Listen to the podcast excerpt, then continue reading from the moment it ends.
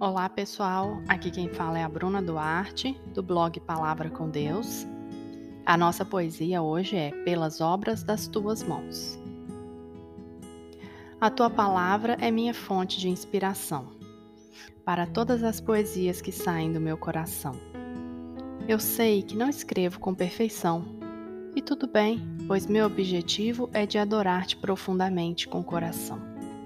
Meu objetivo é aprender com a razão, é de te louvar verdadeiramente, com meu espírito e a minha mente. Em ti eu busco a realização dos sonhos que o Senhor plantou em meu coração. Clamo por visão e compreensão das coisas grandes e maravilhosas que tem planejado para mim muito antes de eu nascer. Porque entre as nações eu anunciarei todas as tuas realizações em teus planos encontro perfeição, e pela grandeza do teu poder, tudo realiza-se pelas obras das tuas mãos. Por ti, portanto, eu clamo, e em ti busco a realização de todos os sonhos que o Senhor plantou em meu coração.